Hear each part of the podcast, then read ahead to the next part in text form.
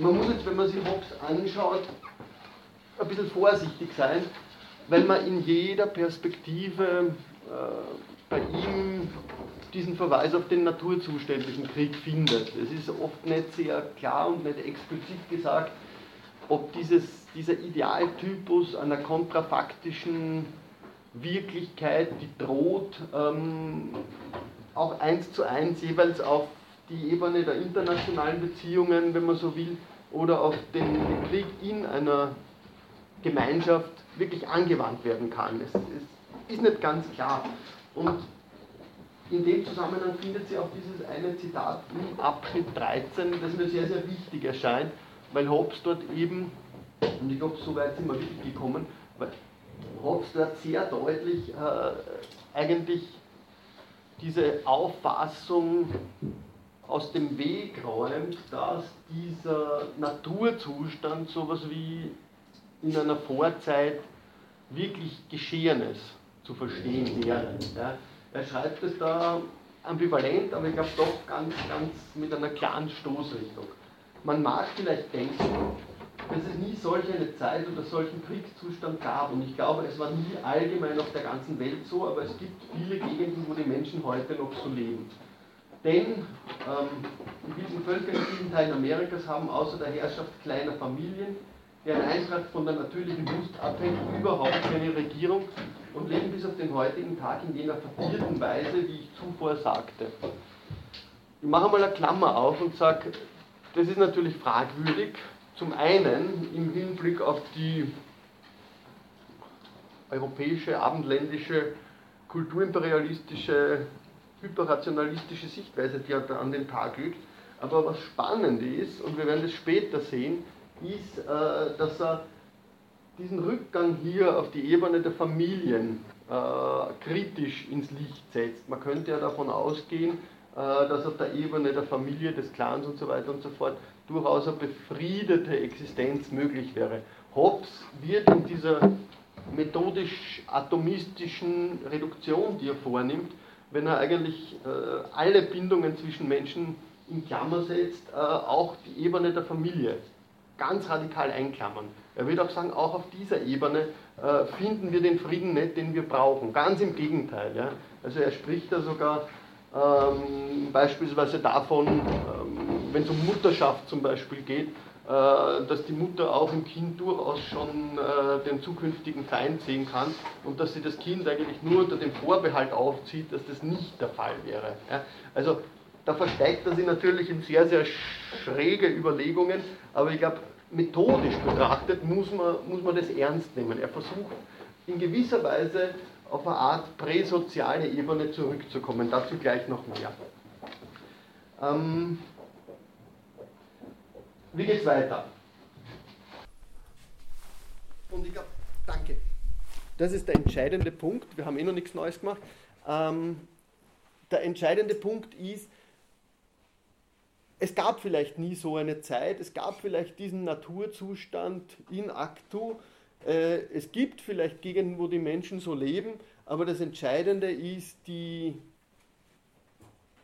Projektion, die Vorstellung, was jedoch für eine Lebensweise herrschen würde, wie er schreibt, wenn es keine öffentliche Macht zu fürchten gäbe.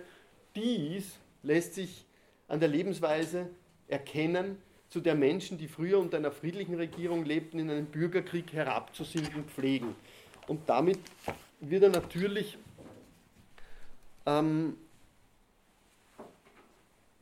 legt er in gewisser Weise offen, was er, was er, was er machen will. Ja. Und dann legt er noch den weiteren Schritt oder geht er noch den weiteren Schritt ähm, und wechselt jetzt hier scheinbar relativ un vermittelt auf die Ebene ähm, des Internationalen, würde ich modern sagen. Ja.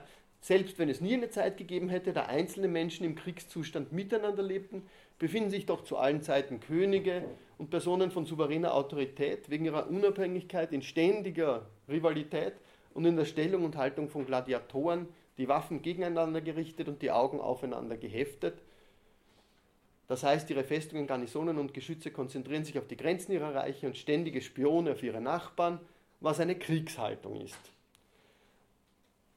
zu dem letzten Satz werden wir dann noch eigens kommen, weil der relativ wichtig ist, ähm, was eine Kriegshaltung ist. Sie erinnern sich an diese ursprüngliche Definition, Krieg besteht nicht in offenen Kriegshandlungen, sondern Krieg besteht in dieser beständigen Bereitschaft dazu.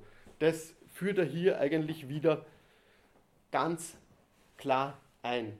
Ähm, ein weiterer wichtiger Punkt in dem Zusammenhang ist, dass er, wenn wir auf, in diesem Rahmen äh, leben, ähm, haben wir eigentlich keine Mittel an der Hand, um etwas als gerecht oder ungerecht, um einen Mord beispielsweise als Mord zu titulieren.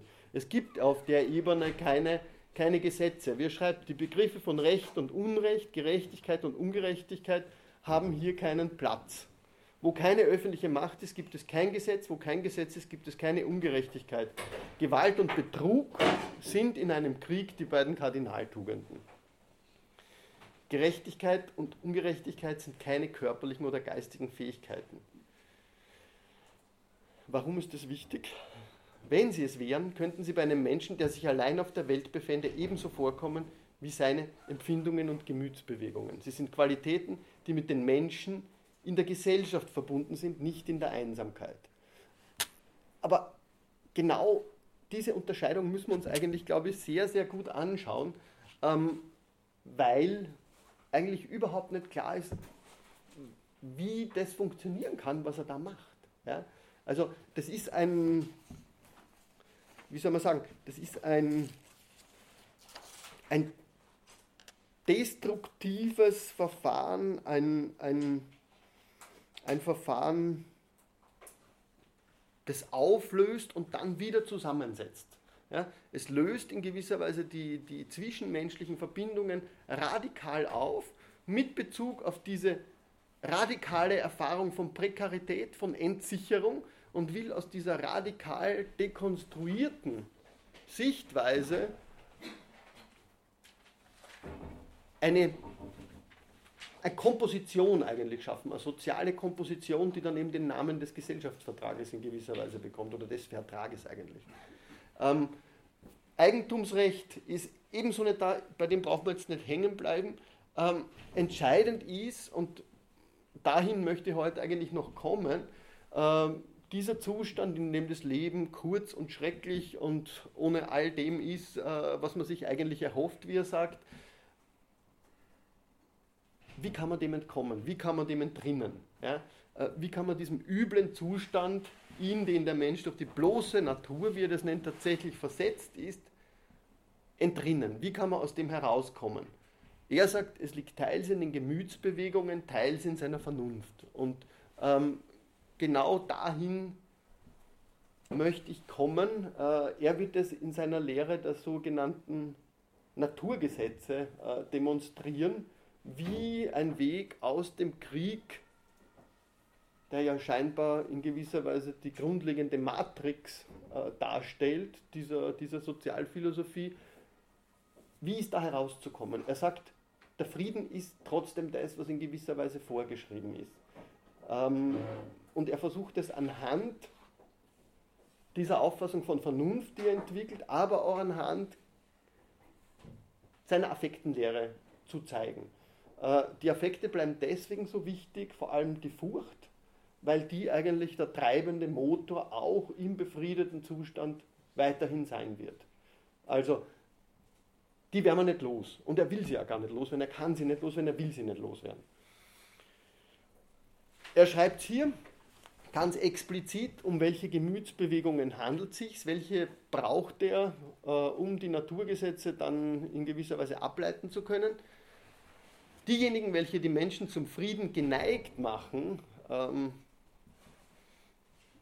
ja, es ist eine Neigung, das übernimmt nur Kant, sind die Furcht vor dem Tode, das Verlangen nach Dingen, die für ein angenehmes Leben notwendig sind und die Hoffnung, sie durch ihren Fleiß zu erlangen.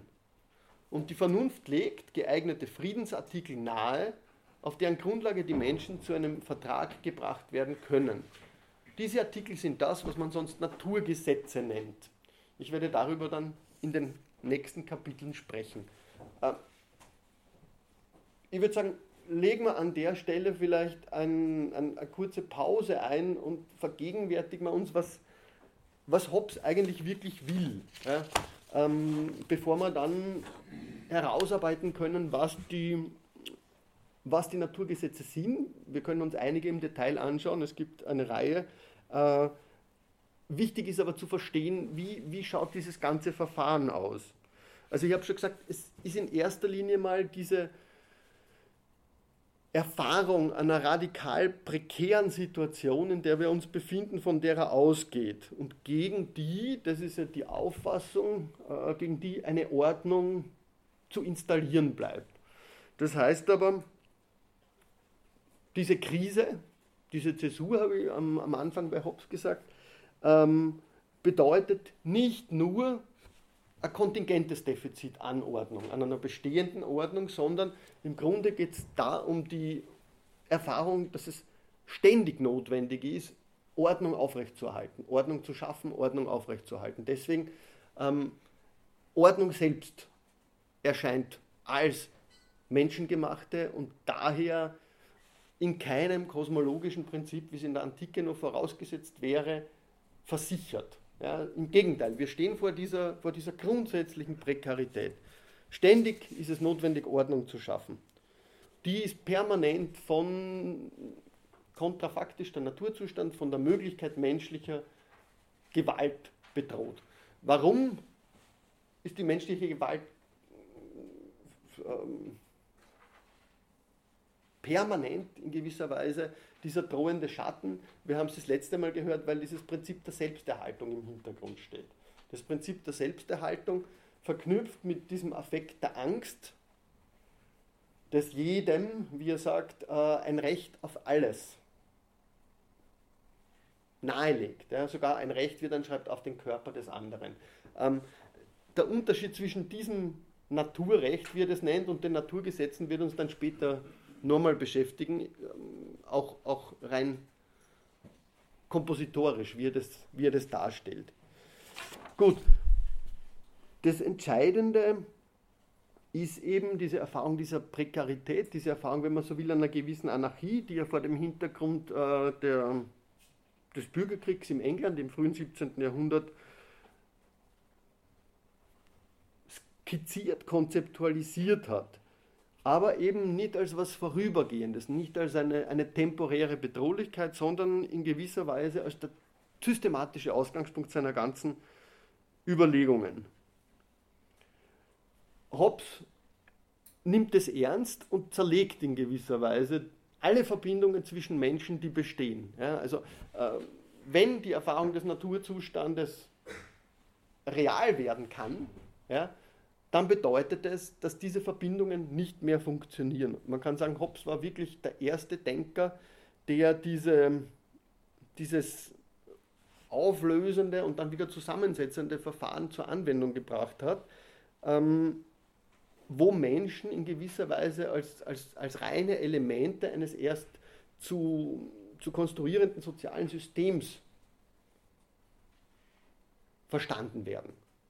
Also man muss in gewisser Weise natürlich die, die, die rein methodische Bedeutung dieses Gedankengangs vergegenwärtigen. Man kann, man kann eigentlich ja nicht davon ausgehen, dass das in konkreto so funktioniert. Ja? Äh, wie, wie wäre es dann möglich, dass Menschen sich überhaupt im Naturzustand, aus dem sie sich herausarbeiten, äh, ein Versprechen geben? Ja? Also genau die Tatsache, dass der Naturzustand selbst, in dem diese Möglichkeiten aufbrechen sollen, in dem sie Potenziale da angelegt sind, überwunden wird, dass er im Rahmen eines Vertrags überwunden wird, bedarf ja, ja einer gewissen, wie soll man sagen, einer gewissen sehr basalen Sozialität. Also die Menschen völlig auf, auf so ein präsoziales ähm, auf so eine präsoziale Ebene hin zurück zu deklinieren, ähm, ist eine hyperbolische Geste, könnte man einfach sagen. Ist eine hyperbolische Geste, die einfach diesem, dieser Erfahrung einer radikalen Entsicherung des latenten Kriegszustandes, der immer droht, gerecht werden will. Also Methode auf der einen Seite. Unter diesen Voraussetzungen zeichnet sich dann ab, was für Hobbes entscheidend ist, nämlich die Unterwerfung unter eine allgemeine Gewalt, die es verhindert, dass Menschen anderen das Größte antun, was sie vermögen, nämlich den anderen zu töten. Das Größte, das äh, war ja genau die Formel, die wir letztens schon hatten. Ähm, was jeder Mensch vermag. Sie erinnern sich an diese Stellen, wo von der Gleichheit des Menschen die Rede ist, die sie vor allem auf dieses Vermögen eben bezogen hat.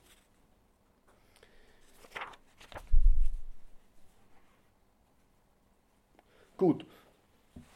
Das heißt, dass eigentlich im Angesicht dieses Primats der Selbsterhaltung, der Erfahrung einer radikalen Ausgeliefertheit, Exposition, Schutzlosigkeit, die Idee des Gesellschaftsvertrages selber immer noch mit dieser Prekarität zu rechnen hat.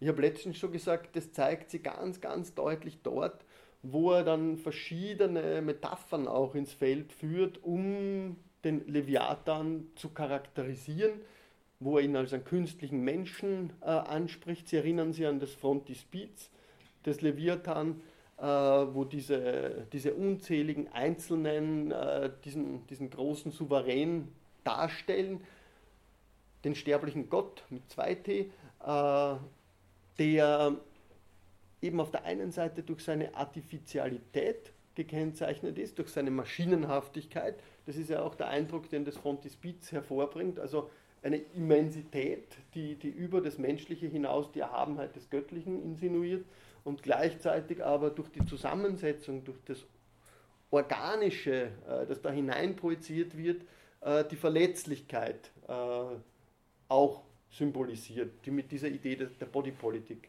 schon in gewisser Weise transportiert wird. Also man kann sagen, und das wird dann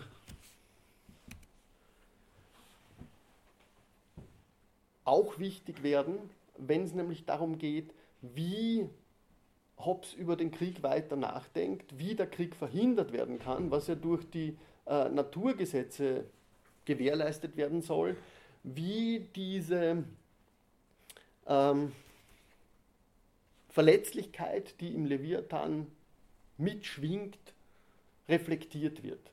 Ich habe schon auf das Kapitel 29 verwiesen, wo in gewisser Weise, in gewisser Weise alle die Todsünden äh, durchdekliniert werden, die der Souverän begehen kann, was seine Souveränität unterhöhlt. Äh, das sind alles Gefahren, die mit einer Schwäche äh, dieser Bodypolitik zu tun haben oder auch in vielfältigen Hinsichten zumindest. Diese Schwäche diskutiert er dort und die kann man dann aber natürlich gegenläufig ähm, als Prävention, als Präventionsstrategien gegen Krieg, gegen Bürgerkrieg vor allem lesen. Okay, ähm, Vielleicht noch ein Punkt, der ganz, ganz wichtig ist, ähm, auf der Ebene des Vertrags nämlich. Auf der Ebene des Vertrags müssen wir unterscheiden auf der einen Seite zwischen einem horizontalen Vertrag, der zwischen den, zwischen den äh, Repräsentierten geschlossen wird, die ihre, ihr natürliches Recht auf alles abgeben und sich dem Schutz dieser höheren Gewalt ausliefern, anvertrauen gleichzeitig damit aber sich dieser höheren Gewalt unterwerfen. Und auch daraus erklärt sich, dass diese Unterwerfung, also diese, diese Einwilligung in ein Herrschaftsverhältnis, natürlich für Hobbes eine absolute Souveränität begründen muss. Ich kann diese Souveränität dann nicht mehr in Frage stellen, weil äh, das auf der Ebene, weil das eine andere Ebene betrifft. Es betrifft keine Ebene der zwischenmenschlichen Kommunikation in gewisser Weise mehr. Es betrifft eine Vertikalität. Ja? Und auf der, äh, wenn, wenn die einmal in Frage gestellt ist, ist die Souveränität bereits wieder hinfällig. Also diese Unterscheidung Horizontalität und Vertikalität erscheint mir da recht brauchbar, um klarzumachen, ähm, woran wir da bei Hobbes eigentlich sind. Ein wichtiger Punkt, ähm, der da noch zu nennen ist, ist ja genau die Frage nach der Furcht ähm, nach der Angst respektive, ähm, die Hobbes ja so sehr ins Zentrum gestellt hat, dass sie äh, das primäre Movens ist, wenn ich über wenn ich sozusagen äh, im Hinblick auf meine Selbsterhaltung aktiv werden muss, ähm, dann eröffnet mir das das Recht auf alles. Ähm, Hobbes schafft es nicht und vielleicht will er es auch nicht schaffen, das ganz loszuwerden durch die Monopolisierung der Gewalt in dem großen Leviathan. Ähm, man kann auch sagen, dass weist bereits auf eine komplexere Sicht, äh, ich sag mal, des Gesellschaftlichen hin, als die, die man bei Hobbes da in gewisser Weise zunächst einmal findet. Und das ist jetzt auch der Punkt, auf den ich eigentlich hinaus möchte. Ähm, wenn Hobbes dieses, dieses resolutiv-kompositorische Verfahren anwendet, ähm, ist er dann eigentlich noch dieser, dieser atomistischen Auffassung äh, oder ist in dem Horizont überhaupt diese atomistische Auffassung, von der er ausgeht, ähm, nachvollziehbar? Muss man nicht, wenn er dann auch immer wieder davon spricht, ja, äh, Feindschaft und Krieg ähm, wären sozusagen die allgemeinen Motivlagen, die den Krieg im Naturzustand hervortreiben.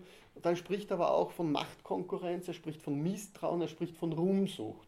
Also Sie erinnern sich schon, äh, wir haben das letzte Mal beispielsweise über dieses Motiv der Ehre kurz gesprochen, das bei ihm schon hereinkommt, als eines der entscheidenden, als eine der entscheidenden Ursachen äh, für Gewalt, für Krieg. Ähm, das ist ein Motiv, das eigentlich schon viel höherstufig anmutet. wir haben davon gesprochen, dass das ein wenig ähm, so Fragen nach Anerkennung beispielsweise, auch wenn er das terminologisch nicht so nennt, bereits nahelegt. Äh, und das heißt eigentlich nicht mehr so eine atomistische Auffassung anzeigt, sondern eigentlich bereits was ganz was anderes, nämlich das, was man, ja, wenn man so will, den bürgerlichen Menschen nennt. Ja. Also den, der keineswegs nur aufgrund seiner naturgegebenen äh, Schwäche und seiner naturgegebenen Klugheit mit anderen in Interaktion tritt, sondern der sie bereits als äh, Teil eines gesellschaftlichen Konnexes weiß, der weitaus umfassendere, auch symbolische Beziehungen mit sich bringt. Also man könnte fragen, auch wenn Hobbes das nicht so auf den Begriff gebracht hat, ob er nicht eigentlich, äh, wenn er von Motiven wie Machtkonkurrenz, wie Misstrauen und vor allem von Ruhm und Ehre spricht, ob er damit nicht bereits ähm, sowas wie die Denkfigur des bürgerlichen Menschen zugrunde legt und auch sowas wie konkrete Vergesellschaftungsformen andenkt. Weil, ähm, ja, weil die Motive einfach in eine andere Richtung gehen. Es ist nicht mehr Angst, es ist nicht mehr Angst, die auf reine Selbsterhaltung hinzielt, sondern es ist beispielsweise in seiner Terminologie die Kränkung. Die Kränkung äh, der persönlichen Ehre. Er spricht sogar dann teilweise, und das führt natürlich dann, das wirft so ein bisschen einen Schatten vor, er spricht äh, teilweise bereits dann neben Ehre auch schon von sowas wie Würde. Äh, was natürlich noch ein, ein viel, viel, also ein ganz anders gelagertes Motiv eigentlich betrifft, ähm, weil natürlich Ehre sie jetzt auf äh, gegebene Gesellschaftsstruktur bezieht, aber Würde einen sehr, sehr umgreifenden, viel umgreifenderen, einen viel universaleren Anspruch eigentlich hereinbringt. Das wird der Punkt dann sein, den wir, wenn wir von Anerkennung und Krieg sprechen oder von Anerkennung und Gewalt bei Hegel dann vor allem äh, uns anschauen müssen. Ja. Ähm, Anerkennung, Kämpfe um Anerkennung die geschehen nie rein aus Furcht, sondern die entstehen genau da, wo der Mensch, so wird Hegel argumentieren, eigentlich diese Furcht vor dem eigenen Tode äh, überwindet, wo sie nicht mehr der letzte, der letzte Horizont ist. Hegel sagt der absolute Herr, sondern wo dieses aufs Spielsetzen des eigenen Lebens um vom anderen anerkannt zu werden, ein viel höheres Motiv in die Welt schafft. Aber der Punkt wäre genau, dass auch wenn Hobbes jetzt sehr atomistisch vorgeht, wenn er eigentlich alles auf diese, diese Motive der Selbsterhaltung zurückführt, er dann zwischen den Zeilen immer wieder dann doch ganz andere Motive schon ins Spiel bringt. Gut, wenn wir das annehmen wollen, dann könnte man sagen, dass diese oft abstraktiv anmutende Hypothese des Naturzustandes eben in keinem Fall als eine rückwärtsgewandte Utopie, naja, Utopie äh, zu lesen ist, wie es in manchen Vorstellungen eines Rückfalls des Menschen in Naturhaftes ähm, relativ oft immer noch salonfähig ist. Also gerade diese, ähm, was, was meine ich damit?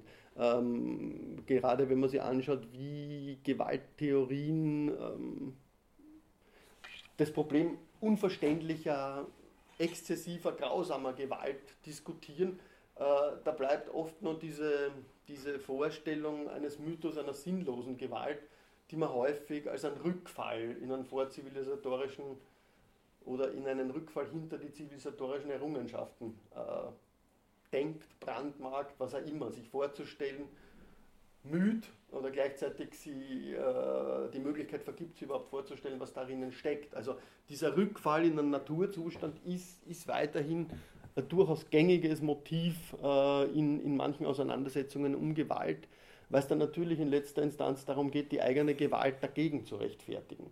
Und die lässt sich natürlich sehr gut rechtfertigen, wenn man sagt, okay, da haben wir es mit was mit einer Naturanlage zu tun, die nicht entsprechend zivilisatorisch äh, verarbeitet wurde, was auch immer. Ja. Also man müsste dann, das wäre die Konsequenz, ähm, und das wäre eigentlich schon die Kritik, die man bei Rousseau an Hobbes findet. Äh, man müsste diese Naturzustandshypothese anders lesen, nämlich so, ähm, dass die in der bürgerlichen Gesellschaft und vor allem in der, in der Marktordnung, die die bürgerliche Gesellschaft hervorbringt, äh, dass die darin geschaffene Mangelsituation eigentlich in funktionaler Hinsicht dann dem Naturzustand entspricht. Ja, also damit hätte man äh, eine vollständige,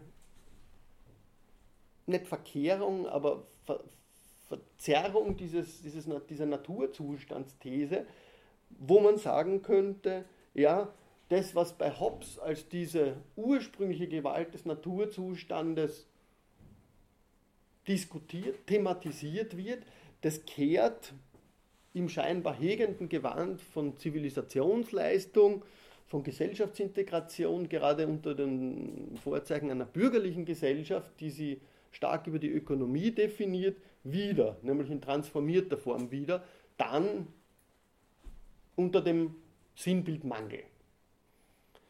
Das ist eine Lesart, die vor allem Sartre auch nahegelegt hat in seiner Kritik der dialektischen Vernunft, äh, wo der Mangel die ganz, ganz entscheidende, äh, gewaltlegitimierende Rolle spielt.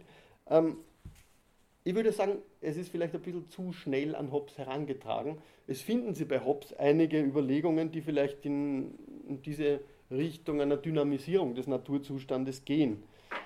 Er handelt beispielsweise, wie er das wortwörtlich nennt, von der Gleichheit der Hoffnungen, die die Menschen eben dazu verleitet, nach denselben Gegenständen zu streben. Gegenstände, die sie aber nie zusammen genießen können. Das verweist genau auf dieses Konzept der Knappheit oder der Rareté à la Sartre, es eröffnet aber einen anderen theoretischen Zusammenhang, nämlich den, den Girard, René Girard äh, entwickelt hat, wenn er vom mimetischen Begehren spricht, wo es ja auch äh, genau darum geht, dass die Menschen äh, in eine Konfliktualität treiben, weil sie den anderen begehren, nicht so sehr den anderen begehren, sondern das begehren, was der andere begehrt. Ähm, was allerdings noch nicht heißt, dass sie nicht das Begehren des anderen begehren könnten. Das ist aber bei Girard nicht der Fall. Also da wird in gewisser Weise immer, egal wie das ausschaut, dieser Naturzustand irgendwie funktionalisiert. Und darin, glaube ich, liegt genau einerseits die Stärke und die Schwäche dieses Problems ja, oder dieser, dieser Konzeption. Einerseits haben wir äh, dieses, dieses kontrafaktische, negative Ideal des Krieges aller gegen alle. Ähm, es wird aber permanent, es hat möglicherweise nie am Ursprung irgendeiner Geschichte bestanden ist, wird aber permanent als Schreckbild projiziert. Und diese, diese Gedankenfigur, diese, ähm, wie das Hirsch nennt, diese Dynamisierung des Naturzustands ist, glaube ich, der entscheidende äh, Gedankengang, den man von Hobbes in jedem Fall bewahren sollte. Entscheidend ist, dass das für Hobbes eben nicht die einzige Konfliktursache darstellt. Ja? Äh, es ist nicht einfach so, dass es da nur diese Angst vor der Selbsterhaltung gibt. Äh, das hat Hobbes, glaube ich, sehr, sehr deutlich gesehen. Ich habe schon von der Ruhmsucht gesprochen. Ein anderes ganz, ganz entscheidendes äh, Beispiel wäre, und da ist Hobbes eigentlich sehr, sehr modern, das haben nach ihm sehr viele, viel, viel weniger akzentuiert, das wäre die, der Missbrauch der Sprache, auf den er immer wieder im Leviathan zu sprechen kommt, der Sprache nämlich in ihrer repräsentativen Funktion und vor allem ein letztes Motiv, ähm, das eine gewisse Ambivalenz in das ganze Modell nochmal hereinholt, das ist das, was er die Beunruhigung durch den zukünftigen Hunger nennt. Also wir haben schon gesagt, letztens, der Mensch ist ein sehr providentielles Lebewesen für Hobbes. Er ist grundsätzlich zukunftsgerichtet. Wir werden das auch bei den Naturgesetzen sehen. Wenn es beispielsweise um den Umgang mit Rache geht, äh, hat grundsätzlich die Zukunft des gemeinsamen guten Lebens einen Vorrang gegenüber einer, wenn man so will, sachgerechten, äh, einer sachgerechten Rachepraxis, ja, die dem wirklich getanen Unrecht vielleicht angemessen sein könnte. Also da geht es darum, dass im Blick auf die Zukunft äh, gemeinsames Handeln möglich werden soll, aber nicht durch übertriebene Sanktionen unmöglich gemacht wird. Aber diese Auffassung einer vorsorgenden Sicherung ähm,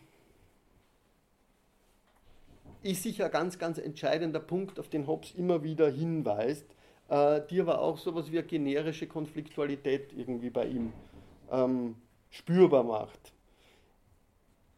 Spürbar macht, aber damit in keiner Weise mehr als eine anthropologische Grundkonstante, die Angst betreffend, sondern man könnte wirklich schon sagen, als eine Art kulturelle Artikulation des Naturzustandes. Man kann sich jetzt natürlich fragen, man kann sich fragen, ob, ähm, ob das, was man da bei Hobbes relativ schnell so lesen kann, nämlich dass in letzter Instanz alles in Macht konvertierbar ist, äh, ob das auch wirklich so sein muss. Ja? Ähm, ob das auch die Diversifizierung von Gesellschaftsstrukturen die nicht wirklich zur Sprache kommt. Aber man muss auch sagen, historisch ist er sicherlich bereits ein Zeuge genau dieses Prozesses geworden. Ob die eben äh, diese Diversifizierung der Gesellschaftsstruktur theoretisch überhaupt zu reflektieren erlaubt. Ja? Äh, die einzig und alleinige Referenz auf Macht als Kategorie des Politischen. Das wäre in Frage zu stellen genau mit dem, was man bürgerliche Revolution genannt hat und mit dem Übergang zu einer Markt- und Konkurrenzgesellschaft, äh, die, die sie nicht auf, diese Macht, auf diesen Machttypus reduzieren lässt, so wäre zu argumentieren, hat sie die Konzentration und Zentralisierung von Macht, respektive Gewalt, in Form der absolutistischen Verstaatlichung nämlich rapide aufgelöst. Sag ich mal. Ähm, rapide aufgelöst heißt zugleich, dass Macht damit vergesellschaftlicht wurde. Also die Auflösung hat, ein, äh, hat eine Rückseite, die man vielleicht nicht so einfach, ähm, nicht so einfach aus der Welt bekommt und auch analytisch auf der Ebene natürlich weiterverfolgen muss. Hobbes hat in jedem Fall den Machtdiskurs, wenn man so will, als eine Metaordnung ähm, reflektiert und hat daran festgehalten. Ähm, Die Frage ist, ob er die Art und Weise, wie sie Macht eben in Gesellschaften transformiert, damit angemessen wahrgenommen hat oder ob er sie nicht notwendigerweise verkennen musste. Ob er sie nicht inadäquat, einsinnig als eine Rechtfertigung von politischer Zwangsgewalt aufzufassen. Nur aufzufassen, äh, entschieden hat.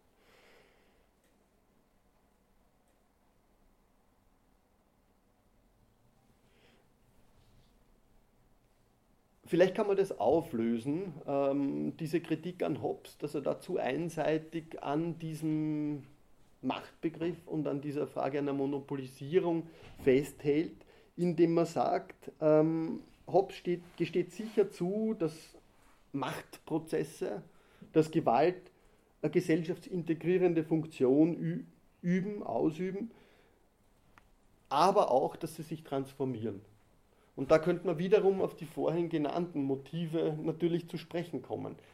Das bedeutet bereits eine gewisse Verarbeitung, eine kulturelle Verarbeitung dieser einsinnig in einen Naturzustand projizierten Gewaltrelationen, die dann eher, und damit hätten wir jetzt eine große terminologische Problematik natürlich aufgemacht, die dann eher im Zeichen einer Macht im Sozialen wiederkehren.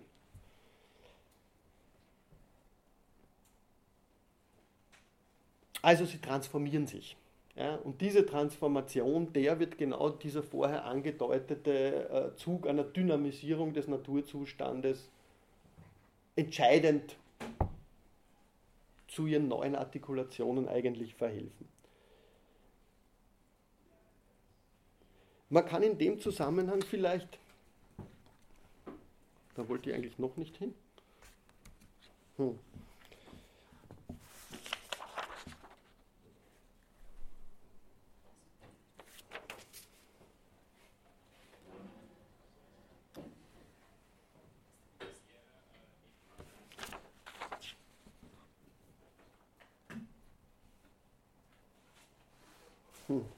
Ich glaube, ich habe jetzt eine Folie ausgelassen.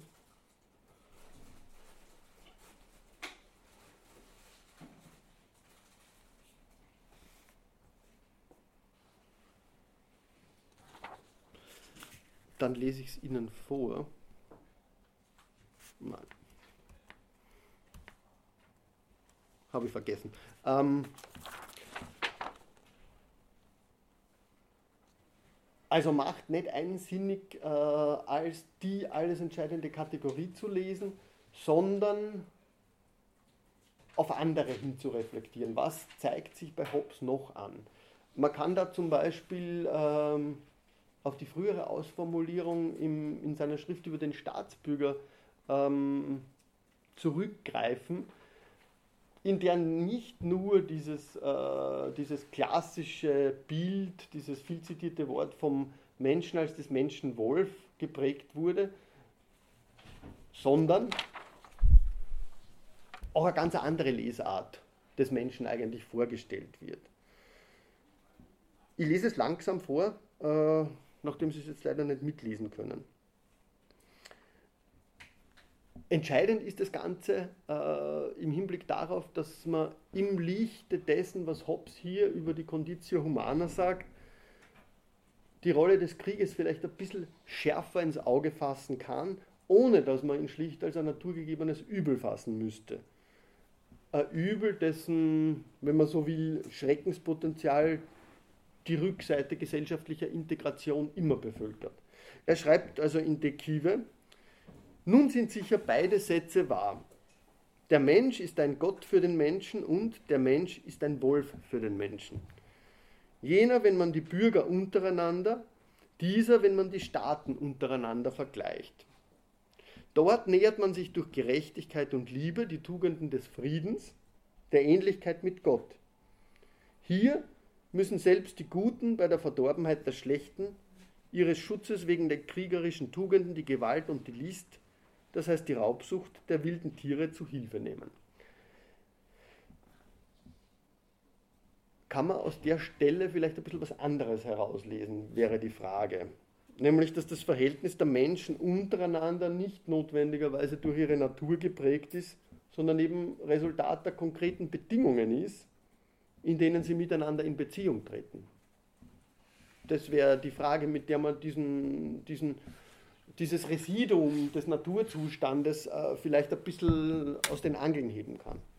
Sie gebärden sich, könnte man sagen, als Wölfe für den anderen, wenn sie nicht einer souveränen Gewalt unterworfen sind, erscheinen Gott ähnlich aber, wenn sie sich als Bürger, das heißt als gleichgeltende Untertanen eines souveränen Staates gegenübertreten. ist für den Menschen beides möglich. So kann es nicht, müsste man eigentlich schlussfolgern, auf seine natürlichen Eigenschaften zurückgeführt werden, sondern ist durch den Status bedingt, in dem sich der Mensch befindet. Das heißt, von einer wolfsähnlichen Natur zu sprechen, und das scheint hier in dem Kontext dann bei Hobbes hauptsächlich auf die Ebene der Staaten zuzutreffen, wie, wie wohl man von einer Natur der Staaten bei Hobbes eigentlich nicht reden kann, äh, weil die haben nichts Natürliches an sich, das sind rein artifizielle äh, Entitäten. Also, von einer wolfsähnlichen Natur zu sprechen,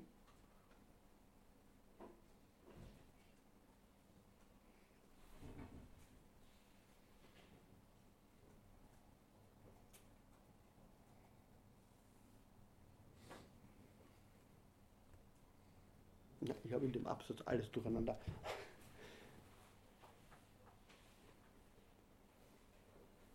Genau, okay, nochmal. Von einer wolfsähnlichen Natur zu sprechen, das scheint bei Hobbes also vor dem Hintergrund seiner Anthropologie, wie er sie da jetzt entwickelt hat, in Dekive, scheint eigentlich nur auf der Ebene der Staaten möglich zu sein.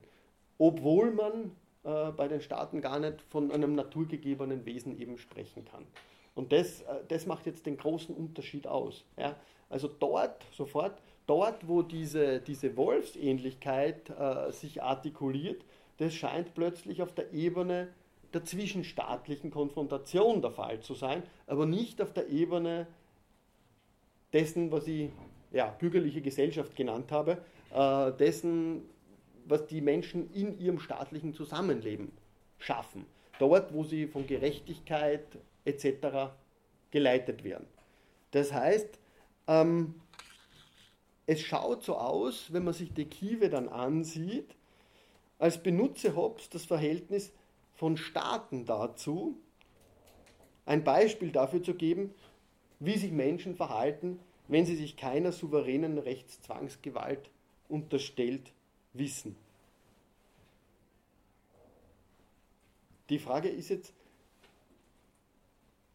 entspricht das noch diesem resolutiven Vorgehen, ja, äh, jetzt plötzlich von diesen Gemeinschaften, von diesen abstrakten Entitäten auszugehen, um von daher dann auf das Wesen des Menschen zurückzugehen. Das ist, das ist die große Frage, die sie hier eigentlich stellt.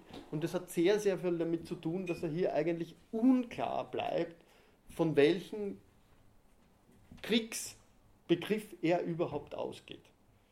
Ich habe sie nicht vergessen, ich mache nur den Absatz fertig. Ähm, es scheint also so zu sein, dass er grundsätzlich der Auffassung ist, dass das Verhältnis der Staaten zueinander oder untereinander ein und dasselbe ist wie einzelner Menschen untereinander. Falls sie sich nämlich keiner übergreifenden Gewalt unterworfen haben, was für die Staaten untereinander für Hobbes grundsätzliche Unmöglichkeit ist. Es gibt, das habe ich schon letztens äh, gesagt, es gibt für Hobbes nicht so eine Figur wie ein Superleviathan, weil dadurch die Souveränität, die den Staat ausmacht, per Definition unterminiert wäre. Also die Situation ist, wenn man sie diese Überlegung anschaut, die den Mensch als ein Gott für den Menschen, beziehungsweise als ein Wolf für den Menschen auf Ebene der zwischenstaatlichen äh, Begegnungen durchaus undurchschaubar, würde ich sagen, oder verworren. Denn einerseits versteht, er, versteht Hobbes den Naturzustand sicherlich als einen Kriegszustand. In Analogie aber mit dem zwischenstaatlichen Krieg einer Problematik, die er aber eigentlich immer nur so nebenbei behandelt und nicht wirklich äh, kardinal. Wenn, dann meistens als Illustration des naturzuständigen Krieges ins Spiel bringt.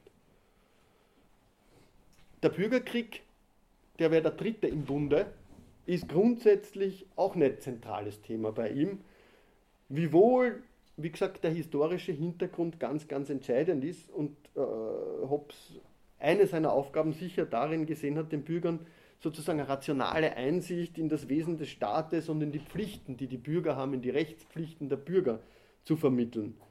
ähm, wodurch sowas wie ähm, eine Verständlichmachung oder Übersetzungsarbeit für den Gehorsam der Bürger gegenüber dem Staat, gegenüber dem Souverän geleistet werden sollte. Um die Beendigung des Bürgerkrieges, der ja wirklich genau als Rückfall in den Naturzustand gelesen werden kann, vermittelt werden soll. Aber, und das ist die Schwierigkeit in der ganzen Argumentation, finde ich, exakt um das zu tun, abstrahiert er von staatlichen und rechtlichen Bindungen, von allen staatlichen und rechtlichen Bindungen, um dieses kontrafaktische Schreckbild zu zeichnen, des rational handelnden Wesen, das rational handelnde Wesen dann letztlich dazu bringen soll, ihr Recht auf alles gerade im Zeichen ihrer Selbsterhaltung aufzugeben. Also was kann man dann, äh, was kann man aus diesem Gedankengang festhalten? Man kann sagen, der aus diesem Recht auf alles, aus dem Konkurrenzstreben, aber auch aus der Ruhmsucht resultierende Krieg aller gegen alle, ist eine reine analytische Konstruktion. Nichts anderes.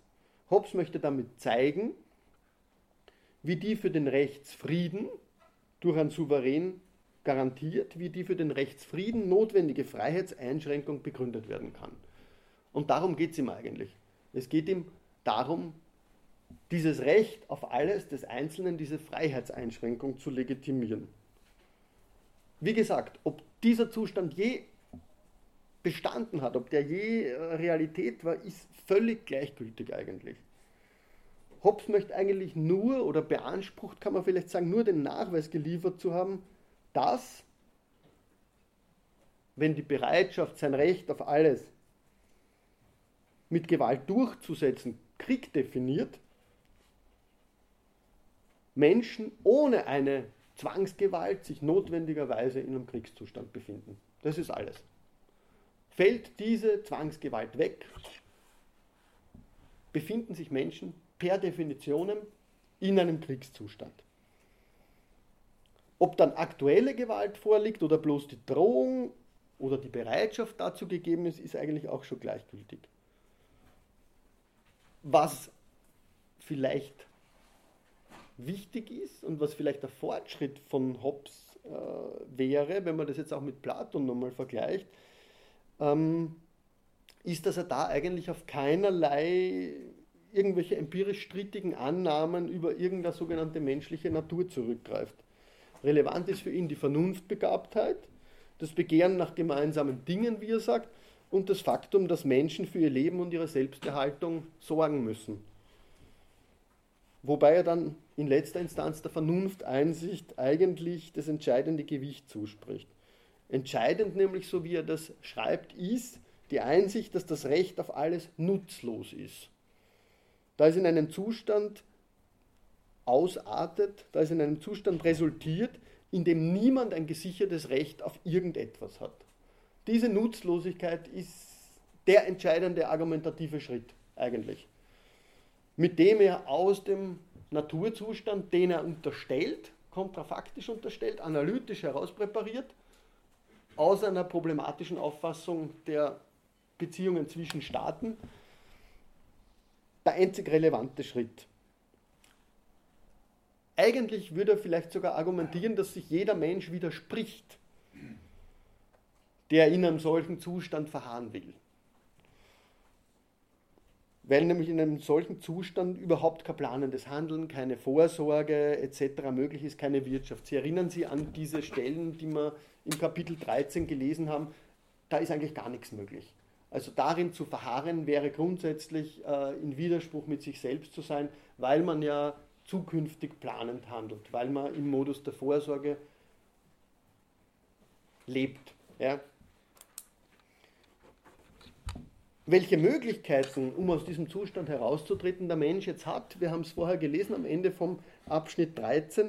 Äh, das betrifft jetzt genau die sogenannten natürlichen Gesetze oder wie er das auch nennt, die Gebote der Vernunft. Bevor ich auf die eingehe, möchte ich aber noch einmal jetzt ein bisschen expliziter äh, mit den einzelnen Formen des Krieges vielleicht zuwenden, weil die so unklar eigentlich ähm, von Hobbes eigentlich ja auch nicht definiert werden. Man die eigentlich nur in der, in der Diskussion mehr oder minder herausgezogen hat. Aber ich habe es jetzt zu lange warten lassen. Problem, äh, ich nur fragen, ob dann die Lösung, für, die Lösung überhaupt dann wäre, dass man einen Herrscher für die ganze Welt hat.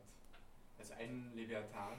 Nein, das, das funktioniert nicht. Es kann, es kann für ihn eigentlich, und das ist ein rein, das ist ein rein quantitatives äh, Argument eigentlich, das er da unter anderem einbringt. Es kann keinen Super Leviathan geben, äh, weil der wäre einfach grundsätzlich völlig überfordert. Ja, ähm, das ist ein rein quantitatives Element. Ähm, es gibt auch noch andere Argumentationsschritte, die ich jetzt aber wirklich nicht im Kopf habe eigentlich. Ähm, aber er hat das eigentlich auch grundsätzlich gar nicht in Betracht gezogen. Ja? Einen zwischenstaatlichen Krieg kann man nicht umgehen. Die sind für ihn grundsätzlich ähm, vorgegeben, ja? auch wenn sie aktualiter nicht äh, jetzt sozusagen ausgebrochen sein müssen das ist einfach für ihn die Voraussetzung. Ja. Und die Frage ist eben, ob, ob man das so machen kann. Ja, wenn, er, wenn er das in Dekive so wirklich explizit als Widmung eigentlich des ganzen Buches voranstellt, dass der Naturzustand aus dem zwischenstaatlichen Bereich in gewisser Weise abgelesen wird, wohingegen auf der Ebene des, wenn auch immer gelungenen, der gelungenen Integration einer durch den Vertrag gebundenen Gemeinschaft die Menschen äh, wie Gott füreinander werden, dann kann man sich eigentlich die Frage nicht ersparen. Ja? Ähm, auch wenn er ganz klar darin ist, dass das äh, ein kontrafaktisches Bild ist, das er entwirft, ja? ähm, dann kann man sich natürlich fragen, ist das nicht trotz allem in erster Linie äh, eine ganz klare Aussage über die menschliche Natur? Ja? Und ist es nicht vielleicht auch eine allzu, ja, aber das haben wir bei der, bei, bei der Frage nach der Definition von Krieg und Frieden schon gesagt, ist es nicht eine völlig negative, eine völlig äh, privative äh, Definition von Frieden? Ja? Das heißt, da, Frieden ist nur die Abwesenheit von Krieg. Ja? Das ist kein, keinerlei positives Prinzip, das damit in Zusammenhang gebracht wird. Ähm, und die Frage ist halt dann, wie schaut es auf der Ebene sozusagen äh, der Erdkugel aus? Wie schaut es äh, dort aus, wo, wie er sagt, immer irgendwo jemand äh, in dieser Art und Weise lebt, auch wenn das hier vielleicht nie so war. Ja? Also man könnte sagen, das, was er da als Schreckbild zeichnet, ja, für den eigenen Kontext, könnte natürlich genauso eine reine, eine reine Trope sein äh, für seine Auffassung ähm, des Krieges auf der, auf der zwischenstaatlichen Ebene. Also nur weil faktisch Krieg existiert, kann ich daraus nicht ableiten, äh, dass es notwendig ist, dass Krieg existieren wird. Ja. Mir ist noch nicht ganz klar, inwiefern er also den Bürger, der der Souveränität unterworfen ist, einem Gott gleichsetzen will, wenn, wenn, diese, wenn dieser Bürger doch gleichzeitig unterworfen ist. Ob, ob der Zustand eines Gottes nicht dem wäre, der außerhalb dieser Ordnung steht. Ich lese Ihnen den Satz nochmal vor. Der Mensch ist ein Gott für den Menschen und der Mensch ist ein Wolf für den Menschen. Jener, wenn man die Bürger untereinander, dieser, wenn man die Staaten untereinander vergleicht. Dort nähert man sich durch Gerechtigkeit und Liebe die Tugenden des Friedens der Ähnlichkeit mit Gott. Ähm, auch, auch der Leviathan ist nur ein Statthalter Gottes auf Erden. Ja? Also das ist natürlich äh, in einem sehr, sehr übertragenen Sinne zu verstehen. Aber der Leviathan als Souveränität, das kann ich nachvollziehen. Ja. Aber der einzelne Mensch? Naja, Sie müssten es über den Begriff der Gerechtigkeit wahrscheinlich aus, aus, ausdifferenzieren. Ja? Also die Gerechtigkeit wäre, äh, das ist ja fast ein schon platonischer Gedanke, ja? Also die Gerechtigkeit äh, bestünde dort, wo die Menschen in der Art und Weise miteinander leben, dass sie eigentlich miteinander koexistieren können, unter, immer unter dem Vorbehalt dieser, dieser, die, dieses Zwangsmonopols, ja, das der Staat innehat, ohne dass sie dessen bedürfen. Ja, also dort, wo sich der Leviathan dann in letzter Instanz eigentlich fast schon selber abschaffen könnte, ja, weil er einfach nicht mehr gebraucht werde, wäre, würde, werden würde, Äh, dort zeigt sich das vielleicht an. Das ist natürlich eine unmögliche Utopie, würde ich mal sagen. Ja? Aber ich glaube, es ist, es ist relativ klar, worauf er hinaus will. Nämlich auf ein anderes, nicht so sehr Gegenbild, ja, das, ja, das kontrafaktische Schreckbild, ja, das die Menschen zwingt, ja, sondern durch die Gerechtigkeit, durch eine andere Form äh, der Interaktion eigentlich, wäre dieses, dieses Schreckbild nicht notwendig. Das scheint mir in letzter Instanz irgendwo dahinter zu stehen. Ja. Wobei die Frage bei Hobbes auch immer ist, was für eine Rolle spielt Gott in dem ganzen Konstrukt eigentlich. Ja? Also auf den wird immer wieder kurz mal hingewiesen, weil der doch sehr viel von dem verbürgt, ja, was die Menschen tun. Ja? Ähm, also er steht im Hintergrund, es wird ihm aber nicht sehr viel zugemutet, aber er wird immer wieder heranzitiert. Ja? Das ist eine Frage, die er nicht beantworten kann. Ja? Ähm,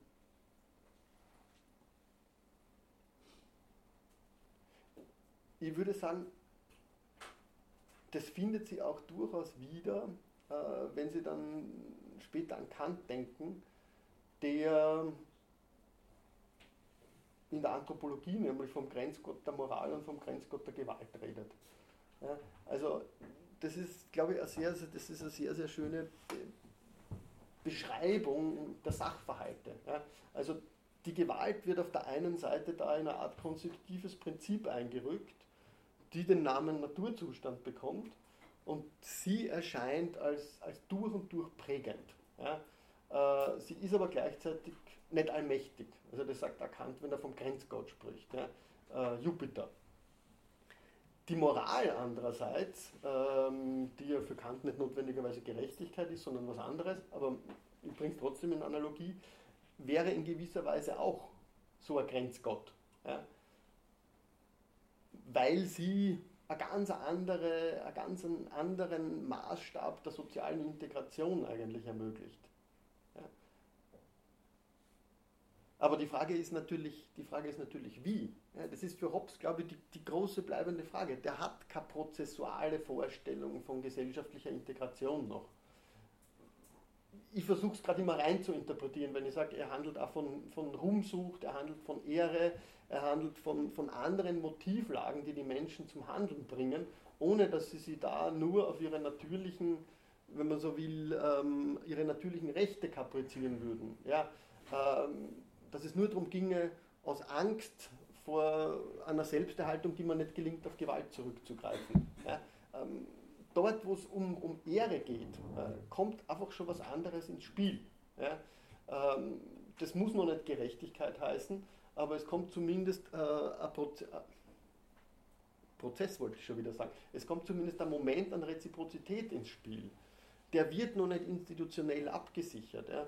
Das heißt, äh, es gibt dort noch keinen in der Gesellschaft institutionalisierten Ort wo die Ausrichtung dieser Gesellschaft umkämpft, ja, konfliktuell ausgehandelt wird. Da gibt es einfach, ich würde mal sagen, ja, es gibt diesen horizontalen Gesellschaftsvertrag und es gibt den vertikalen Unterwerfungsvertrag. Dazwischen gibt es nichts. Ja. Also die, die Gesellschaft kann sich nicht anders artikulieren. Ja. Auf der Ebene der Horizontalität bleibt sie, wenn man vom Naturzustand ausgeht, zunächst einmal vom Moment der Angst her begründet die sie dann transformiert, sozusagen in einer Auslagerung dieser Angst in den Leviathan, der Schrecken verbreiten muss, weil er ja seine Souveränität auch erhalten können soll. Ja? Also der bleibt ein Schreckbild. Ja? Aber ein solches, dass es dem Einzelnen in den horizontalen Interaktionen sicher scheint, mit anderen zu interagieren. Ja? Ähm, aber diese Interaktionen haben grundsätzlich keinerlei Einfluss auf diesen Unterwerfungsvertrag. Die können den in keiner Weise modifizieren. Da können keine Rechte für irgendjemanden hereinreflektiert werden. Ja? Ähm, da kann nicht, da kann, da kann, wir haben es letzte Mal gesagt, da kann keine Gewaltenteilung hereinkommen. Äh, da, da wird sogar klarerweise ausgeschlossen, das Einzelne, dazu kommen dann eine besondere, eine besondere Rolle in dieser Gemeinschaft hätten, dass es besonders Bekanntheit erlangen würden und so weiter und so fort. Aber dass es da spezifische Rechte für spezifische Gruppen oder so gäbe, um das geht es überhaupt noch nicht. Ja. Das wird auf einer anderen Ebene dann erst greifbar. Und das Spannende ist, dass aber diese Ebene ja grundsätzlich nicht nur diskursiv rein verhandelt werden muss, sondern dass das ein Konflikt sein wird. Ja. Und dieses, äh, dieses Moment des Konfliktuellen, des Prozessual, ja, die Gesellschaft ja, ähm, in einen Prozess verstrickt, in dem sie über ihre eigene Gewalt nachdenkt, ja, wie sie einschließt, wie sie ausschließt, das ist ein Moment, das man bei Hobbes eigentlich noch nicht finden kann. Aber ich glaube, darum, weiß ich nicht, darum geht es wahrscheinlich auch Hobbes in keinster Weise. Ja. Okay. Die, naja, ich mache vielleicht doch mit den Naturgesetzen zuerst weiter und äh, hänge dann das nächste Mal noch ein paar Überlegungen zu den äh, Kriegsbegriffen ein, ähm, an.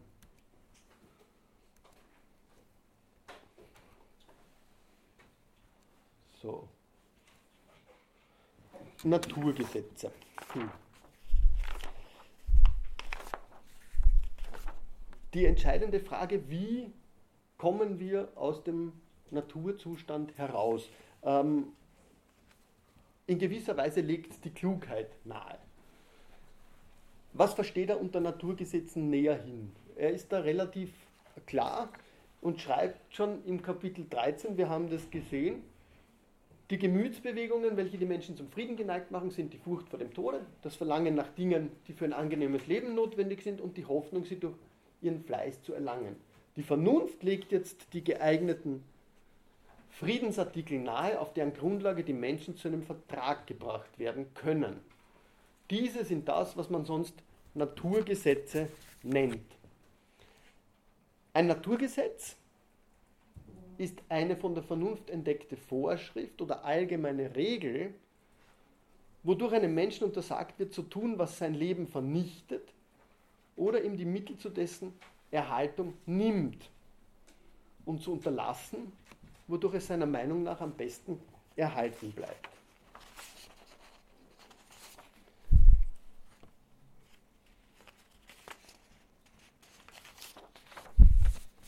Die Naturgesetze könnte man sagen, das können wir dann noch dazu tun. Die Naturgesetze benennen keine positive Freiheit, keine Freiheit zu. Sie verkörpern in gewisser Weise oder ja, sie verkörpern eine Art Verpflichtung. Es handelt sich, kann man moderner sagen, um Normen, Normen, die grundsätzlich im Dienste der eigenen Selbsterhaltung stehen. Das haben wir da ganz klar gesagt, bereits im Kapitel 13.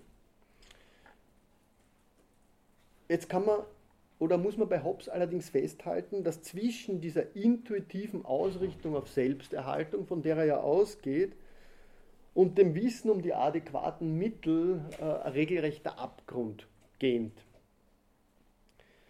Die Naturgesetze sind genau dasjenige Mittel, das Hobbes formuliert, um diesen Abgrund zu überbrücken. Der Status dieser Gesetze ist ein bisschen unklar, würde ich mal sagen. Ähm, es ist kein Gesetz im formalen Sinne oder im juristischen Sinne. Das ist mal ein erster Punkt, weil sie ja unabhängig vom staatlichen Zustand bestehen. Ja? Also sie sind bereits im Naturzuständlichen gewissermaßen an die Tür klopfend. Sie sind aber auch nicht von jenem positiven Recht sozusagen, sind nicht mit jenem positiven Recht zusammenzubringen, das in einer gelingenden staatlichen Entität artikuliert wird. Das ist mal der erste Punkt. Sie sind nicht im formalen oder im juristischen Sinne als Gesetze zu verstehen. Sie erfolgt aber auch, die Verpflichtung wird von Hobbes aber auch explizit nicht auf Gott bezogen, Warum nicht? Das ist ein interessantes Argument. Wir können das nicht, sagt er, weil Gott für uns unerkennbar ist und wir daher diese Ableitung nicht machen dürfen. Ebenso wenig sind die Gesetze aber selbstbegründend. Also die sind nicht, wie es Kant später argumentiert hat, auf eine Art Selbstgesetzgebung der Vernunft hin zurückführbar. Sie verpflichten ausschließlich, das ist Hobbes klare Aussage, sie verpflichten ausschließlich im Rückbezug auf das, was er die menschliche Natur nennt. Das heißt, das heißt sofern, das ist äh, die Deduktion eigentlich, sofern ein Zuwiderhandeln uns schädigen würde, die menschliche Natur schädigen würde. Das heißt, dem Grundprinzip der Selbsterhaltung zuwiderlaufen würde. Ich möchte einige von den Naturgesetzen äh, behandeln.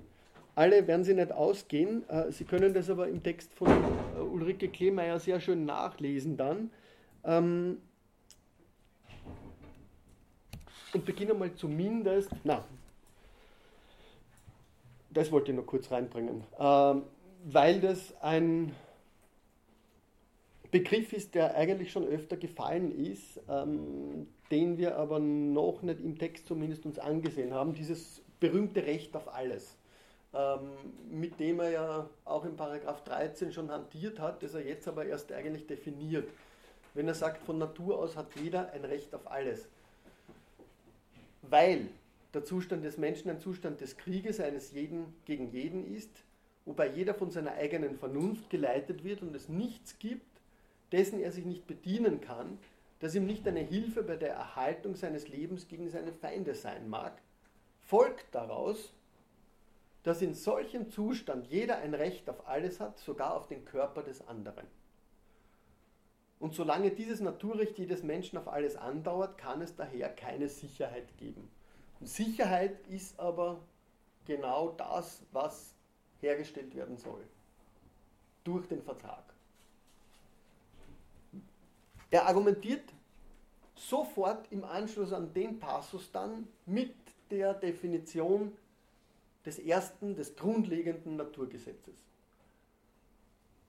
Und folglich ist es eine Vorschrift oder allgemeine Regel der Vernunft, dass jedermann nach Frieden streben sollte. Soweit er, wir haben eine Verwahrung, soweit er Hoffnung hat, ihn zu erlangen und dass er, wenn er ihn nicht erlangen kann, alle Hilfen und Vorteile des Krieges suchen und von ihnen Gebrauch machen darf. Also, wir haben diesen Zustand der radikalen Unsicherheit, dieses Recht eines jeden auf alles, das radikale Unsicherheit bedeutet,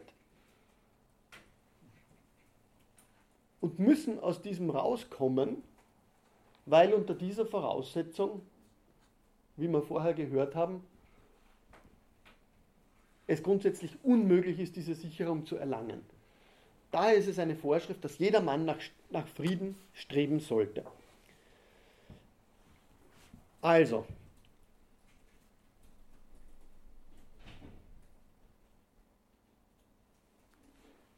der erste Teil, lesen wir es noch fertig. Diese Regel enthält das erste und grundlegende Naturgesetz, nämlich Frieden zu suchen und zu halten. Der zweite die Summe, enthält die Summe des Naturrechts, nämlich uns mit allen nur möglichen Mitteln zu verteidigen. Gut, wir können sagen, auf der einen Seite nimmt er hier das Naturgesetz, Frieden zu suchen und zu erhalten, und bringt es in Zusammenhang mit dem Naturrecht, uns mit allen Mitteln selbst zu erhalten. Er denkt diese beiden, Naturgesetz und Naturrecht, zusammen. Krieg, so könnte man jetzt aus dem ersten Teil schließen, ist etwas Naturgesetzwidriges. Wenn der Frieden also als Mittel zur Selbsterhaltung aber nicht hinreicht, wird der Krieg, das sagt uns der zweite Teil, naturgesetzlich geboten. Friede ist für Hobbes also nicht Zweck an sich, könnte man argumentieren. Krieg darf, ja muss möglicherweise sogar, möglicherweise auch mit allen Mitteln, die zur Verfügung stehen, geführt werden. Aber immer nur, und das ist natürlich die entscheidende Klausel, immer nur unter dem Vorbehalt der Wahrung der Friedensabsicht. Es gibt in dem Kontext hier also nicht nur ein Recht, sondern es liegt sogar eine Pflicht zur Selbstverteidigung nahe. Wenn man das ernst nimmt, was er hier schreibt.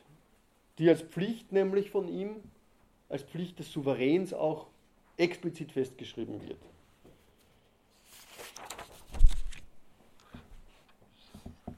Man kann hier, das ist interessant, also in gewisser Weise so eine Art Graduierung von Naturgesetzwidrigkeiten festhalten. In Bezug auf den Krieg zwischen Staaten hält er in dem Zusammenhang nämlich auch fest, dass der Krieg ja nur begrenzt schädlich sei, ja sogar förderlich sei. Sie erinnern sich, wir haben den Passus vorhin ausgelassen. Ähm, das Entscheidende ist hier, die Kriege, weil sie ganz unten durch, dadurch den Fleiß ihrer Untertanen aufrechterhalten, folgt daraus nicht jenes Elend, das die Freiheit einzelner Menschen begleitet. Gut, man könnte sagen, im Lichte des Selbsterhaltungsgebots scheint sich ein gewisser Widerspruch da abzuzeichnen. Wenn Hobbes nämlich auch anderswo regelmäßig eigentlich sowas wie eine präventive Verteidigung in den Raum stellt. Das gilt aber für ihn immer nur, wenn eine souveräne Rechtszwangsgewalt fehlt. Also entscheidend und wichtig festzuhalten ist diese Zusammenfügung von Naturgesetz und von Naturrecht hier. Diese Klausel, die dem Souverän den Krieg möglich macht aber immer nur mit Bezug, immer nur mit diesem Vorbehalt der Wahrung der Friedensabsicht, die dem zugrunde liegen muss. Ein Satz? Nein, wir es. Ja, ich finde auch die Klausel extrem wichtig, dass er sagt, soweit man Hoffnung hat, das zu erlangen, also beim letzten, dass jeder Mann nach Frieden stehen sollte, soweit er Hoffnung hat, ihn zu erlangen. Und wenn ich keine Hoffnung habe und dann ist die Frage für mich, wann kommt diese Hoffnung auf bei den Menschen? Genau. Wann soll man das machen? Und wenn er sagt, es gibt immer nur einen Zustand der Furcht. Genau. Da wäre die Frage, wann ich die Hoffnung habe und ob er das so versteht, dass es vielleicht einfach zufällig irgendwann dazu kommt, dass sich zwei Menschen begegnen, die haben beide Hoffnung und schauen sich mal anders an, als sie es eigentlich sonst tun. Das ist ein, ein ganz wichtiger Punkt, weil man daran auch sieht, inwiefern das erste Naturgesetz so fundamental ist. Ja? Äh, die Hoffnung wird dann letztlich immer weiter ausbuchstabiert. Und die Hoffnung wird durch die anderen Naturgesetze in gewisser Weise auch entwickelt und kultiviert. Ja? Also wir werden schon jetzt gleich mit Bezug auf das zweite sehen, ähm, wie er eigentlich eins aus dem anderen entwickelt. Ja? Und die Hoffnung, ich habe es vorher schon kurz angesprochen, beispielsweise mit Bezug auf, ähm, auf Vergeltung, auf Rache. Ja? Äh, die Hoffnung entwickelt sich an verschiedenen Fronten, könnte man sagen. Ja? Also beispielsweise dort, wo eben nicht in einer Art und Weise sanktioniert wird, Rache geübt wird, die die Möglichkeit einer zukünftigen friedlichen Begegnung unterminiert. Ja? Also das ist, glaube ich, ein ganz gutes Beispiel, weil er dort deutlich macht, äh, die Hoffnung ist nicht irgendwas, was zufälligerweise in die Welt kommt, sondern die Hoffnung ist etwas, was ich dort, wo ich gewisse Regeln im Krieg einhalte, hervorbringen kann. Dass, ich, dass ich durch mein, dass ich durch das Zutun des Einzelnen, und das ist immer die Frage, handelt es sich da um Gesetze, die für den Naturzustand zwischen Menschen oder zwischen Staaten äh, vorgeschlagen werden? Ja, es, ist, es, ist, nicht immer klar, meistens funktioniert sie für beide Ebenen, ja, aber nicht immer. Aber dort ist es ganz, ganz klar, dass es auch für das Gebaren zwischen Staaten ganz, ganz relevant ist, dass ich den Raum dieser Hoffnung eigentlich performativ herstellen muss. Ja? Ich kann den nicht als etwas, äh, was vielleicht aufgrund irgendeiner theologischen Gnadenlehre oder so auf mich zukommt, annehmen, sondern ich muss es in mein konkretes Handeln im Krieg hineinbringen. Ja? Und zum Krieg gehört für ihn grundsätzlich eben auch diese Frage, ähm, wie ist mit, äh, mit diesem Verbrechen ja, gegen das Naturgesetz des Friedens umzugehen. Ja? Wie habe ich das zu sanktionieren? Ja? Grundsätzlich durch eine Art und Weise, die mäßigend sein muss. Ja? Also es darf nicht, sagt er dann in diesem fünften, sechsten, ich weiß es nicht, äh, Gesetz, es darf nicht eine Grausamkeit begangen werden in dieser Sanktionierung. Weil die würde, das ist ein heftiger Begriff in dem Kontext, aber ich glaube, es ist klar, worauf er damit hinaus will.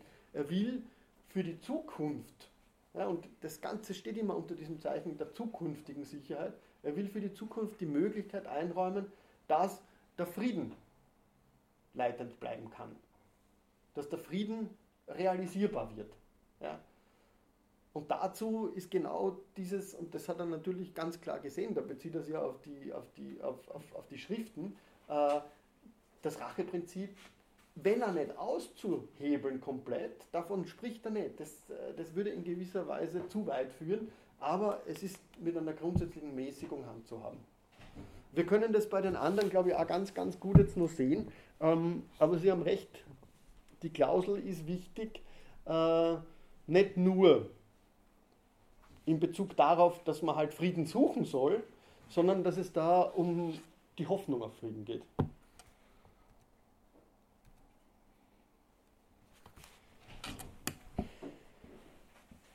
Das zweite. Fragen, definiert er auch so Wörter wie Grausamkeit oder sowas? Weil es ist dann auch schwierig, das zu sagen. Also, ähm, er na, jetzt habe ich mich vielleicht ein bisschen verstiegen. Es kann sein, dass er es irgendwo definiert, aber zumindest in dem Kontext definiert er es nicht. Und das Spannende an diesem, ähm, ich weiß es nicht, ob es, es kommt ein bisschen später dann. Also wir machen den, wir behandeln den, den Abschnitt noch. Das taucht dort relativ unversehens auf. Ja? Und es ist ein Wort, das in gewisser Weise schon mal so einen anspringt, weil eigentlich gar nichts darauf hindeutet, dass das in dem Kontext jetzt relevant wäre. Aber ich glaube, das ist, das ist genau der Punkt für ihn, äh, dass er hier irgendwie so Zäsur setzen will. Ja? Äh, er will zeigen, inwiefern Verhältnismäßigkeit der entscheidende Punkt hier ist. Ja? Und inwiefern ähm, dann so ein Begriff wie Grausamkeit, der da richtig hervorsticht, ja?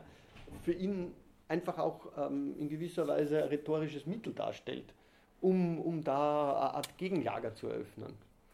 Aber definiert näher hin wird es nicht. Nein. Ähm, es kann sein, dass es in den ersten Abschnitten des Buches definiert wird, wo er näher vom Menschen spricht. Ich glaube es aber nicht. Soweit ich mich erinnern kann.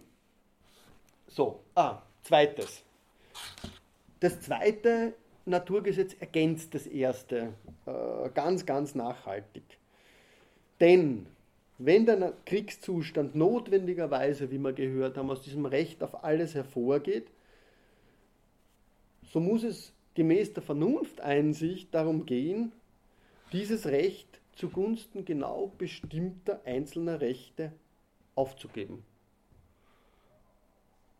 Es besagt, dass ein Mensch bereit sein soll, wenn andere es auch sind, soweit er es im Interesse des Friedens und seiner Verteidigung für notwendig hält, diesem Recht auf alle Dinge zu entsagen und mit so viel Freiheit gegen andere zufrieden zu sein, wie er anderen gegen sich selbst zugestehen würde. Denn solange jeder an diesem Recht festhält, alles zu tun, was ihm beliebt, solange befinden sich alle Menschen im Kriegszustand.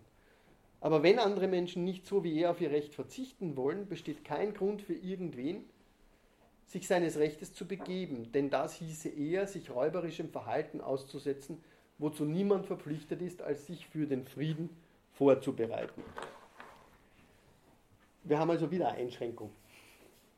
Äh, und ich würde sagen, die Einschränkungsklausel ist auch hier ganz, ganz zentral, insbesondere äh, jetzt im Blick auf das Problemfeld äh, zwischenstaatlicher Kriege nämlich. Die Einschränkung würde da besagen, oder sie würde nicht nur besagen, dass es sowas wie einseitige Abrüstung den Frieden überhaupt nicht befördert, sondern dass sie ihn sogar, das wäre Hobbes Argument, behindert, weil sie die Selbsterhaltung gefährdet. Aber das im Blick auf zwischenstaatliche Kriege. Vielleicht ist was anderes noch wichtiger.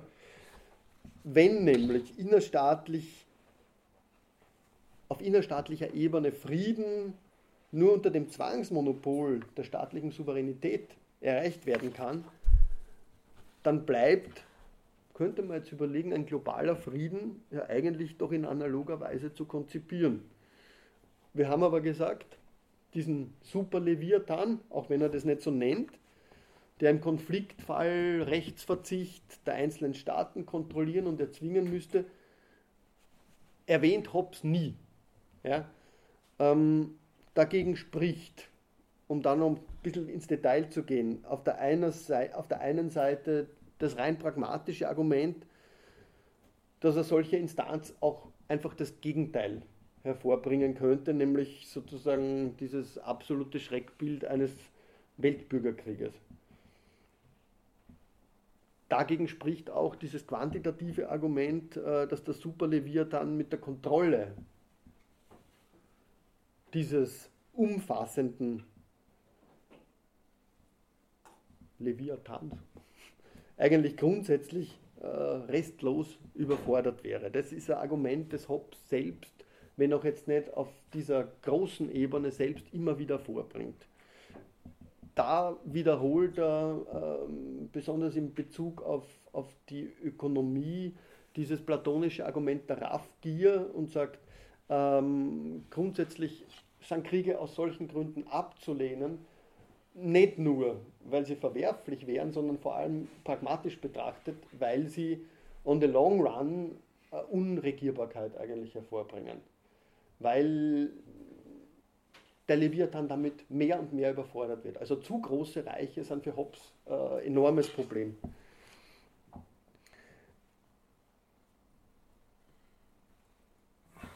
Aus ganz systemimmanenten Gründen könnte man auch noch sagen, ist diese Idee eines Superleviathans äh, nicht, nach, nicht, nicht machbar, nicht haltbar für Hobbes, weil es über den Staaten einfach keinen Schiedsrichter, keinen, keinen übergreifenden Schiedsrichter geben kann. Ähm, das würde ja bedeuten, dass man sich des Urteils eines anderen ähm, unterwerfen müsste. Genau das kann aber für Staaten nicht gelten, weil der Souverän dadurch ja sein Recht auf alles, das heißt Recht, Richter in eigener Sache zu sein, abgeben müsste. Es gibt aber, sagt Hobbes ganz explizit, Rechte, die niemand abgeben kann, ohne dass er dem Selbsterhaltungsprinzip zuwiderhandelt. Und das ist insbesondere das Recht, über den eigenen Körper zu herrschen. Das ist äh, die Argumentation, die er im, im 15. Kapitel des Leviathan darlegt. Wie? Aufgrund der Analogie von Individuum und Staat kommt dieses Recht auch dem Staat zu. Wie das Individuum hat aber der Staat ja laut Hobbes einen Körper, seine sogenannte Bodypolitik, wie wir schon gehört haben. Im Fall des Staats ist dabei das Recht, das Recht auf Beherrschung des eigenen Körpers identisch mit dem Recht, sich selbst zu regieren das heißt dem Recht auf politische Souveränität. Damit aber, das ist eigentlich die Konklusion, bricht diese Analogie von Individuum und Staat an der Stelle spätestens zusammen. Weil Individuum, Individuen können dieses Recht auch im Frieden für sich bewahren, Staaten nicht. Das heißt, die Idee eines globalen Friedens würde implizieren, dass einzelne Staaten ihre Rechte auf den Superleviathan übertragen das können sie aber nicht, da sie ja das Recht auf Herrschaft über den eigenen Körper beibehalten müssen, definitionsgemäß.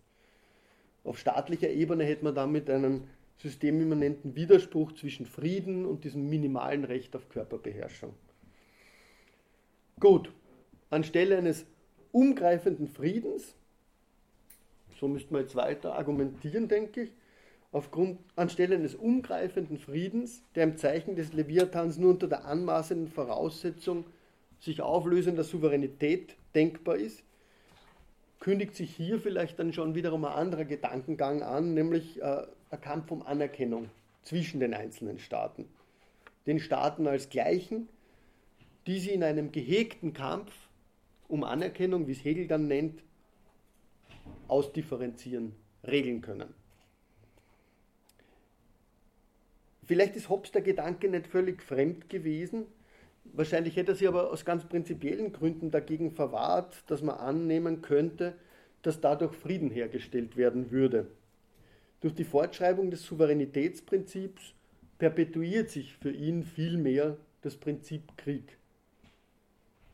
Neben den genannten pragmatischen und systemimmanenten Gründen könnte man auch noch auf rechtliche Gründe zu sprechen kommen, die für Hobbes der Unterwerfung unter einen Weltstaat entgegenstehen würden. Denn Autorität erlangt der Souverän ja durch den Machtverzicht des Einzelnen, durch diesen vertikalen Unterwerfungsvertrag. Und eine der wenigen Einschränkungen in der Handlungsfreiheit ist die, dass er deswegen auf diese Autorität nicht verzichten darf, ja nicht einmal auf Teile dieser Autorität verzichten darf, da er sich so der eigenen Grundlage begeben würde. Was auch immer die Gründe sein mögen oder waren, Hobbes hat in jedem Fall diese Idee einer Weltfriedensordnung und die Frage ihrer Institutionalisierbarkeit überhaupt noch nicht thematisiert. Das ist etwas, was später mit Rousseau und Kant dann ja erst in die Diskussion hereingekommen ist. Es legt sich aber nahe, an der Stelle mal drüber nachzudenken. Wenn man dieses Prinzip Krieg in gewisser Weise auf der Ebene des Zwischenstaatlichen nicht einfach so hinnehmen mag, weil man es ja analog zur Auffassung, dass es ein kontrafaktisches Schreckbild ist, also was Hervorgebrachtes, ein diskursiv Hervorgebrachtes, wie wir es auf der Ebene des Naturzustands gesehen haben, auch auf der Ebene in gewisser Weise dekonstruieren kann. Gut, dass auf der zwischenstaatlichen Ebene der Kriegszustand also unvermeidlich ist für Hobbes, heißt aber nicht, dass damit der Frieden als Leitmaßstab aufgegeben werden dürfte. Im Gegenteil. Die Akteure sind naturgesetzlich angewiesen, Gewalt nur so weit anzuwenden, wie es zur jeweiligen Erhaltung erforderlich ist. Gewalt wird hier in gewisser Weise also ihrer rationalen Begrenzung unterstellt. Wenn Hobbes also auch kein kodifiziertes Völkerrecht im Kopf hatte, so hat er doch verschiedene Kriegsmotivationen ganz eindeutig ausgeschlossen, insbesondere eben das, was er als Krankheit des Staates bezeichnete, nämlich aus Raffgier Krieg zu betreiben. Die im zweiten oder der im zweiten Naturgesetz geforderte Verzicht ist nur durch eine vertragliche Abmachung möglich. Das haben wir mittlerweile gesehen. Daraus, und damit schließe ich jetzt auch, daraus entwickelt er dann im Anschluss das dritte Naturgesetz, eines, das ganz, ganz entscheidend ist, indem es Vertragstreue einfordert. Ja, Vertragstreue einfordert und da den Begriff der Gerechtigkeit, auf den wir heute schon gestoßen sind, wieder hereinbringt. Ich lese das noch, möchte damit abschließen und das nächste Mal dann äh, noch in einige weitere hineingehen, vielleicht nicht alle 18 oder so, die es gibt, äh, behandeln, aber noch ein paar wichtige. Aus jenem Naturgesetz, durch das wir verpflichtet sind, einem anderen Rechte zu übertragen, deren Zurückhaltung den Frieden der Menschheit behindert, folgt ein drittes, nämlich dass die Menschen ihre geschlossenen Verträge erfüllen. Ohne dies sind Verträge nichtig und nur leere Worte. Und wenn das Recht aller Menschen auf alle Dinge bleibt, befinden wir uns immer noch im Kriegszustand. Und in diesem Naturgesetz bestehen Quelle und Ursprung der Gerechtigkeit. Denn wo kein Vertrag vorausgegangen ist, da ist kein Recht übertragen worden. Und jeder Mensch hat ein Recht auf alles. Und folglich kann keine Handlung ungerecht sein. Aber wenn ein Vertrag geschlossen ist, dann ist es ungerecht, ihn zu brechen. Nächstes Mal schauen wir uns an, wie er daraus noch weitere ableitet. Aber die ersten drei kann man auf jeden Fall sagen, sind, sind ganz zentral, auch in dem Sinne, dass er aus ihnen jetzt verschiedene, wenn man so will, oder dass sich aus ihnen verschiedene Kriegsbeendigungsregeln, Kriegspräventionsregeln und überhaupt Regeln für den Umgang im Krieg entwickeln lassen. So viel für heute. Dankeschön.